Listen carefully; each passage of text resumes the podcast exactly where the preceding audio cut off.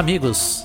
Bem-vindos ao podcast do SOS My Business, o canal onde o pequeno empresário vai encontrar informações, entrevistas, cases e dicas práticas para aplicar no seu negócio. Acesse nas principais plataformas de áudio e acompanhe as redes sociais da Seiva Criativa e do SOS My Business. Conheça mais sobre o programa em sosmybusiness.com.br. Olá, meus amigos, tudo bem? Bem-vindos a mais um episódio do podcast SOS My Business. Hoje vamos falar sobre liderança de equipes nos pequenos negócios.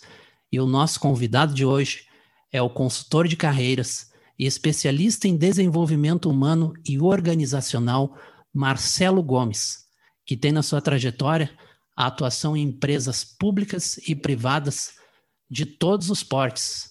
Marcelo, seja muito bem-vindo ao nosso podcast e que a gente possa ter um aprender bastante aí, poder contribuir com os nossos amigos empreendedores.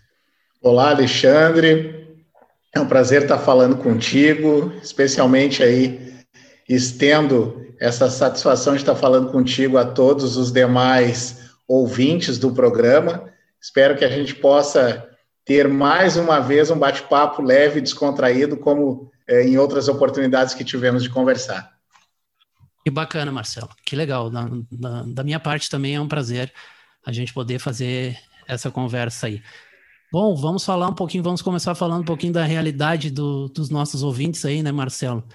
O que, que é o dia a dia, basicamente, do nosso microempreendedor, né? Ele tem lá a sua loja, tem o seu comércio e ele precisa pensar numa série de coisas. E entre elas, né, fazer a gestão de equipes, é, desenvolver características de liderança. Como é que tu enxerga que diante desse cenário de tanta coisa para fazer, tanta coisa para pensar, né, desse cenário micro, como é que ele pode desenvolver características de liderança eficaz, Marcelo? Bom, Alexandre, eu te diria que o, o, o microempreendedor hoje ele tem uma das das missões mais difíceis, é, digamos assim, é, que um líder poderia encontrar dentro desse contexto corporativo é, é, mundial, digamos. Por quê? Porque o microempreendedor individual ele tem, além da missão de administrar a empresa dele, de administrar os negócios dele, de, de, de colocar é, é, é, em prática o plano de ação dele, ele tem a missão de gerir pessoas que não necessariamente são pessoas que foram selecionadas por ele, porque não raras as vezes ele trabalha gerindo o próprio familiar, né? A esposa, o filho, a filha, enfim. Exatamente. E isso é uma das, das tarefas mais difíceis é, que a gente tem em termos de, de, de separar né, as, a, as, as funções, as tarefas, porque normalmente essas, essas tarefas que estão dentro da empresa, para aquele, aquele dono de ferragem, para aquele dono de, de, de, de loja de confecções, ou aquela dona de loja de confecções, enfim, normalmente essas tarefas elas se confundem. Né? Em determinado momento, tu estás conversando com a tua sócia, que ao mesmo tempo é tua esposa e mãe do teu filho. Né? E o teu vendedor, aquele que tu tem que dar uma chamada de atenção, de atender o cliente com mais carinho, de ter uma visão mais 360 graus, é o teu filho que, que recentemente terminou ali o, o, o, o ensino médio, né? E está vindo para dentro do negócio da família. Então é bem complicado. Eu enxergo isso de forma bastante complexa, né?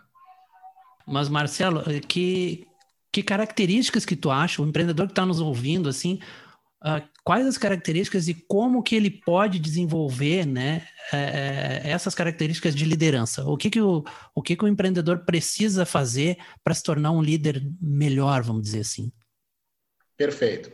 Cara, eu, eu vejo o seguinte, Alexandre, o mundo todo é, é, demanda hoje, carece de lideranças positivas, então, uma das características mais importantes que eu entendo assim que um dono de, de, de, de pequeno negócio, que naturalmente já é um pai de família, ele tem um, ele é um pouco avesso, digamos assim, a escutar a opinião dos seus colaboradores, entre aspas, que são sua esposa, seus filhos e tal, porque ele já tem aquele ranço, digamos assim, de dentro de casa, né? E isso é um grande problema, né? O, é, eu, eu passo, olha, eu te digo hoje assim, tranquilamente, no mínimo sete horas do meu tempo diário dentro de pequenos negócios, hoje, né? Com a atividade que eu faço. E o que, que eu encontro ali? Qual é a característica da pessoa que está atrás daquele balcão, que é normalmente é o fundador? É uma pessoa que está triste, não raras vezes depressiva, é, com um sentimento de inércia ou falta de ação, né? Por estar muito tempo vinculada àquele negócio, então a pessoa se sente presa ali. E é bem isso, isso são relatos de, de pequenos empreendedores que eu atendo e escuto diariamente. A pessoa se sente presa ali. É diferente de tu uh, gerir uma grande organização onde tu tem o teu tempo contado para estar tá ali é, prestando o serviço daquelas horas de trabalho, tu sabe que tu tem uma programação de final de ano que contempla tuas férias, teu descanso, o teu descanso remunerado, enfim, né? Não, ali tu estás praticamente 16 horas por dia atuando, né? Como gestor, vendedor, administrador, né? É, é, é, não raras às vezes resolvendo os conflitos internos, né? Do, do pequeno grupo e ao mesmo tempo as outras oito horas que lhe restam, tu estás conectado mentalmente, o que é um grande problema, porque a conexão mental, ou seja, a ausência do desligamento daquele negócio durante a noite, é que vai te causando o estresse do dia a dia e aquela falta de vontade de estar ali. Isso traz um grande desgaste, né, a, a médio e longo prazo, né, Marcelo? Um, um grande desgaste emocional, né, mental, porque eu, eu, vou te trazer um caso prático, tá? Do que eu esses dias pude presenciar. Um pequeno empreendedor, dono de, um, de uma ferragem, né? eu trouxe aqui o exemplo da ferragem, mas realmente é. é chegamos lá para a gente conversar. Ele estava atrás do balcão, um pouco triste. Né? A esposa estava do lado, mexendo no, no caixa, que normalmente, né, nessas empresas familiares, a esposa é a administradora financeira né? Isso aí, 85% dos casos eu te digo que é, porque é a pessoa mais centrada e mais indicada para isso. Né? As mulheres elas tratam isso com muito carinho. E, e aí eles estavam lá e tal. E ele disse: Cara, eu estou há 27 anos nesse negócio aqui, me sinto preso dentro desse negócio. Eu, eu, eu moro em cima da minha ferragem. Então, a minha ferragem ela é o meu trabalho, é o meu sustento e é o meu quintal. Né? E eu não sei mais o que fazer, quais as alternativas uh, que eu posso colocar em prática aqui para que eu impulsione meu negócio e principalmente eu não sei mais como motivar os meus colaboradores, entre aspas, né? ou seja, esposa e filhos que trabalhavam com ele lá. E aí eu disse, é o que eu é uma das características principais que eu falei no começo dessa nossa conversa e deixo claro aqui para vocês. É, fulano, em algum momento, tu já pensou em não abrir a tua loja num sábado e sair com a tua família para um outro lugar, né? Vamos, vamos, vamos pensar que teu, a tua casa, o teu quintal e o teu sustento estão aqui, perfeito? Perfeito. Bom, então a gente vai, vai se transmutar para um outro lugar, para um parque, fazer um piquenique com a família, né? E vai tu vai te colocar à disposição deles para escutá-los, né? O que que a gente pode fazer de melhor na visão de vocês, porque são vocês, são eles, né, que estão na linha de frente, que estão atendendo o cliente, que tem o compromisso de separar já aquele valor de receita para determinados pagamentos de fornecedores e tal. Então, essas pessoas, elas realmente vivem e respiram o dia a dia da empresa sem a preocupação e a visão empreendedora do dono. Então, elas estão desprendidas disso, né? E escutá-los, então. O que, vocês acham que a gente pode fazer? eu chamo isso de humildade científica, né? É, é a capacidade de tu te colocar numa situação de maior humildade, né? Mesmo que intencional, para que tu possa ouvir então aquelas pessoas que estão na tua volta e que trabalham contigo o dia todo. E quando eu falei aquilo assim, parecia a coisa mais simples, Alexandre, que eu tinha colocado ali para o cliente, ele arregalou os olhos, assim, né? A gente chama no mercado de trabalho de o olho de Mônica, né? O famoso olho de Mônica, quando o cara, o cara, o cara arregala os olhos assim e olhou para a esposa dele. E, e, foi engraçado, porque ela estava mexendo no caixa, naquele momento ela parou, olhou para ele fez um sinal com a cabeça, assim, de positivo. Hum, sabe?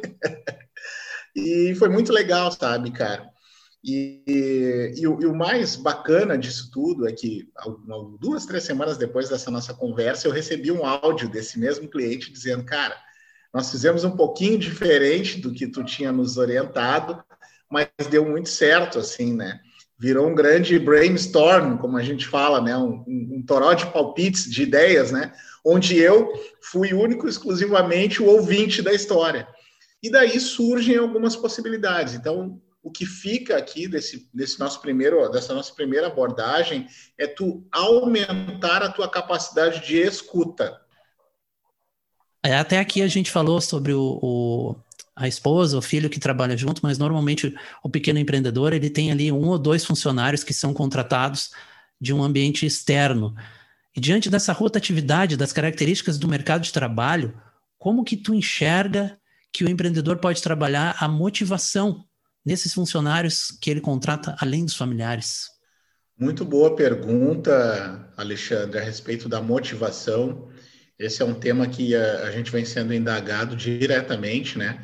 Uh, principalmente por esse momento que nós estamos vivendo, né, de, de humanidade, né, onde, é, de certa forma, todos nós, seres humanos, estamos um é pouco adoentados, né, e, e, e consequentemente, desmotivados para muitas tarefas né, do dia a dia. Alexandre, é, a própria etimologia da palavra motivação, ela diz o seguinte, que motivação é o motivo de tu agir. Para toda a ação precisa ter um motivo. Ou seja, a motivação, ao contrário de que muitos pensam, ela é muito mais interna do que externa, né? Eu posso dar cambalhota aqui, subir em corda, pedalar, correr, gritar, que eu não vou te motivar. Tu vai ter dentro dos teus propósitos, dentro da tua missão de vida, sempre um ou outro ou vários motivos para agir, certo? O que eu como líder posso fazer e devo fazer é te sensibilizar para esses motivos. Perfeito? Perfeito. E aí vai a questão do, de, de nós trabalharmos o princípio o princípio da empatia. Eu também não gosto muito de trabalhar com essa palavra empatia, que é se colocar no lugar do outro. Eu não tenho como me colocar no lugar do outro, né? O Alexandre, pai do Miguel, é diferente do Marcelo, pai do Miguel. Né? O Alexandre, esposo da Denise, é diferente do Marcelo, esposo da Andréia. Né? Então, como é que eu vou me colocar no lugar do Alexandre? Não tem como, cara. Né? Mas eu posso sim me sensibilizar para as coisas que o Alexandre está me trazendo e as coisas pelas quais o Alexandre luta e acredita. Aí é diferente. Aí nós temos um, um, um, uma questão chamada sinergia, né? que é um esforço comum entre aquelas pessoas, entre aquelas figuras do time ali, ainda que seja um time pequeno, em busca de um objetivo comum, que é a sobrevivência daquela empresa, né? Eu sempre digo para os pequenos empreendedores e para os grandes também, que participam ainda de processos seletivos, a motivação ela começa na tua visão do processo seletivo, né? E aí vem aquela frase que para alguns pode ser clichê, mas que eu carrego para minha vida. Em processos seletivos, contrate o caráter e treine as habilidades. Certo? Contrate o caráter e treine as habilidades. Por quê? Não me adianta. Eh, eu tenho uma loja eu tenho é, capacidade para contratar três vendedores. É isso que eu tenho. Né? Esse é o meu time comercial. Se eu for analisar exclusivamente o, o quesito acadêmico dessas pessoas, currículo, academia, formação e tudo mais, e não observar o principal, que é a questão dos valores, que é a questão do caráter, eu já estou começando errado, né? Aí eu vou contratar, não raras às vezes isso acontece, e eu também não estou generalizando, mas eu vou contratar aquela pessoa especificamente pelas qualidades técnicas dela, deixando, desconsiderando a questão é, é, é, de valores e de propósitos, e eu vou ter em pouco tempo aquelas pessoas com síndrome do domingo à noite, que é aquela pessoa que quando começa a ouvir a música do Fantástico, ela no local dela de trabalho e ela já vai desmotivada para isso, né? Isso é um sinal de que eu não consegui enxergar esses valores naquele ser humano que eu estou contratando, né? E eu vou trazer um outro case aqui para ti, aconteceu comigo há mais ou menos oito anos. Eu tinha, eu tinha uma empresa de terceirização de mão de obra, uma empresa pequena de terceirização de mão de obra temporária. Então, o meu processo seletivo ele precisava ser duas vezes mais rigoroso, porque eu estava contratando ali é, é, é, colaboradores, empregados que prestariam um serviço dentro de um cliente meu, ou seja, seriam pessoas que estariam me representando dentro do cliente, sendo a minha linha de frente, né? E num dado momento eu recebo uma moça que diz o seguinte: Olha, Marcelo, eu estou aqui porque eu visto a camisa da empresa, né? Eu, eu fiz aquela pergunta: por que, que tu acha que eu deveria te contratar? Tu deveria me contratar, segundo ela, porque eu visto a camisa da empresa, eu vou vestir a camisa da tua empresa, né? Desde o momento que tu me der o ok aqui, tu vai ver a melhor funcionária e a mais comprometida e tal, não sei o quê. E aí eu olhei bem no fundo do olho dela, Alexandre, e disse assim: isso era uma sexta de feira de tarde, 16 horas. Nunca me esqueço. Eu falei assim para ela: bom, então tu está contratada. Inclusive eu vou, eu tenho um, um levantamento para fazer aí de clientes no sábado. Tu já vai ficar aqui agora. Eu já vou assinar tua carteira e tu vai ficar comigo aqui até umas 20 horas. Amanhã de manhã tu te apresenta às 7, nós vamos até às 19, porque segunda-feira eu preciso entregar o resultado, né? Aí ela me já o olho de Mônica, aquele que eu te falo, né? Já regalou um olhão assim, ah, mas como assim? Não, sem, sem me planejar. Eu digo, não, tu tá me falando que tu vai te entregar. E te digo mais, eu tenho uma, uma outra questão aqui na empresa que tem alguns valores que eu não declaro. E aí ela ficou me olhando assim e disse, não, eu acho que eu não quero mais esse trabalho e tal. E obviamente que eu estava brincando né, com ela, mas por que, que eu estou contando essa história para vocês aqui? Porque eu disse para ela assim, olha, fulana, nunca mais diz para um possível empregador teu que tu vai vestir a camisa da empresa. Por quê? Porque tu não conhece a dor do empregador, né? Tu não conhece a origem desse empregador, desse empreendedor, né? Tu não conhece os sonhos dele e tu não sabe o quanto essa pessoa batalhou para estar ali na frente agora fazendo aquele processo seletivo, né? Então, é, eu, e aí fica um recado também para os empreendedores: contratem pessoas que se comprometam consigo mesmas, que se comprometam com a sua família, né? E que usem a tua empresa e o teu negócio para alcançar os seus objetivos pessoais. Aí sim nós estamos fechados, né? Usem como veículo porque aí a gente está fechado. Independente do tempo que essa pessoa for trabalhar contigo, tu pode ter certeza que ela vai dar o máximo. Porque ela está olhando para o lado, ela está enxergando o filho, ela está enxergando o propósito dela de vida pessoal e está usando, no bom sentido, aquela oportunidade que tu está dando para que ela alcance esses objetivos. Né? Então é, é mais ou menos nessa linha, assim. Né? Perfeito, perfeito. Ótimo, Marcelo, muito bom eu, eu não poderia deixar de pegar o teu gancho aí e, e a gente conversar também, dialogar. É, é, quando a gente fala de podcast, programa de áudio e tal, a nossa audiência fica muito ampla e nós podemos estar conversando também com alguém que esteja querendo é, se candidatar a uma vaga numa pequena empresa, né? Então, como que tu acha que deve, tu, é, tu tem formação na parte de, de carreiras, né? Como uhum. que tu acha, é, diante dessa situação que tu contaste, como é que deve se portar é, e, e, demonstrar, principalmente numa entrevista de emprego para uma, uma pequena empresa, o que, que o, o candidato deve demonstrar? Eu acho que tu perguntaste muito bem, né? E, e é um, um, uma constante né, dentro dos processos seletivos. A gente tem encontrado é, candidatos é, industrializados, que a gente chama, né? todos no mesmo padrão, é, dizendo as mesmas coisas. Cara, é, para o candidato, a maior, talvez a maior oportunidade que o candidato tem de empreender é justamente empreender com o dinheiro dos outros, né? porque ele não está gastando nada para ser contratado, né? Ele não precisa usar do dinheiro do banco, ele só está ali de corpo e alma, né? E mente.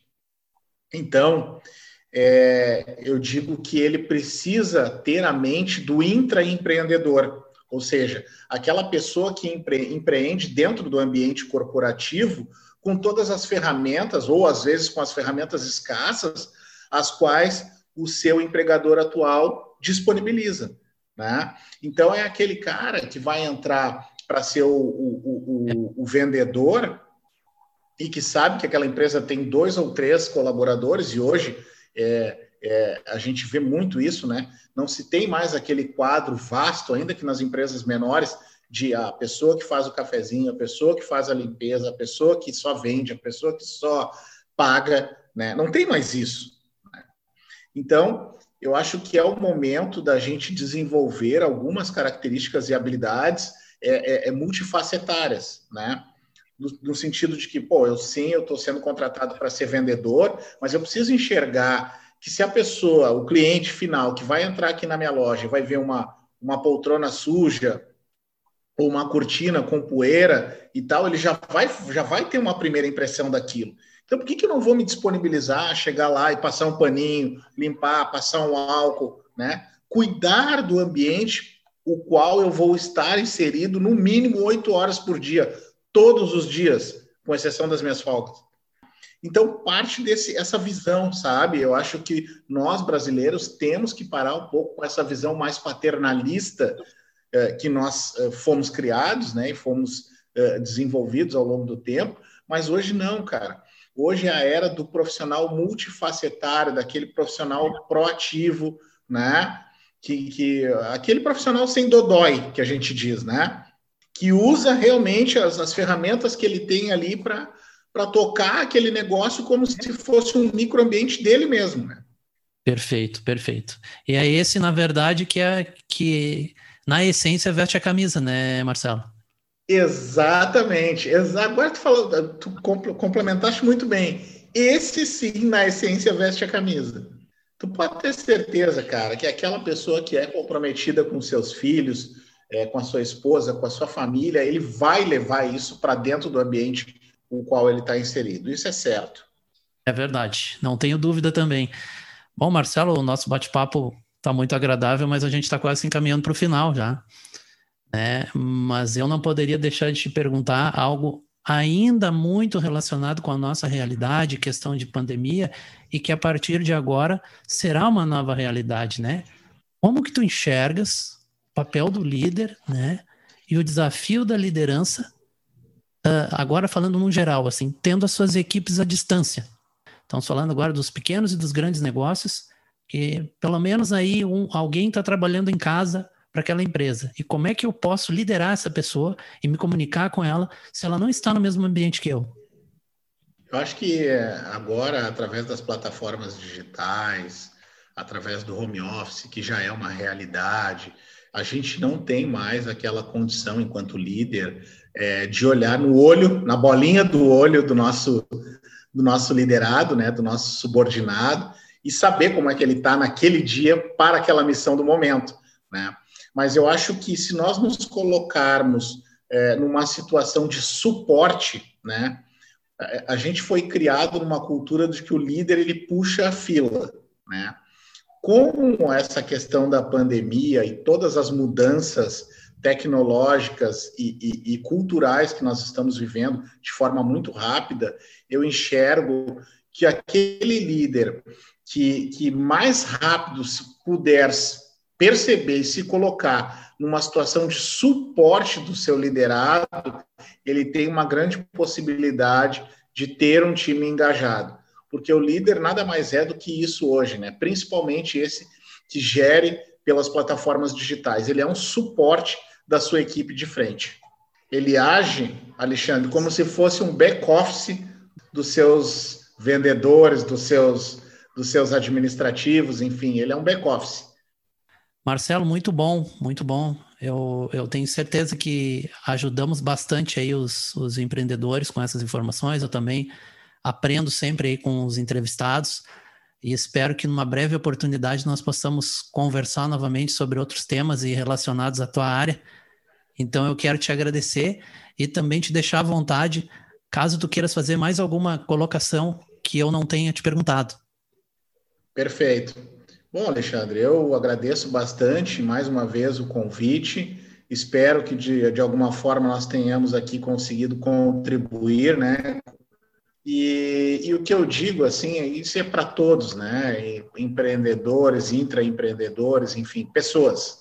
Recentemente aí, nós tivemos uma proliferação da profissão de coach, por exemplo, o que acabou, é, é, é, de certa forma, deturpando um pouco a, a imagem dos bons profissionais dessa área.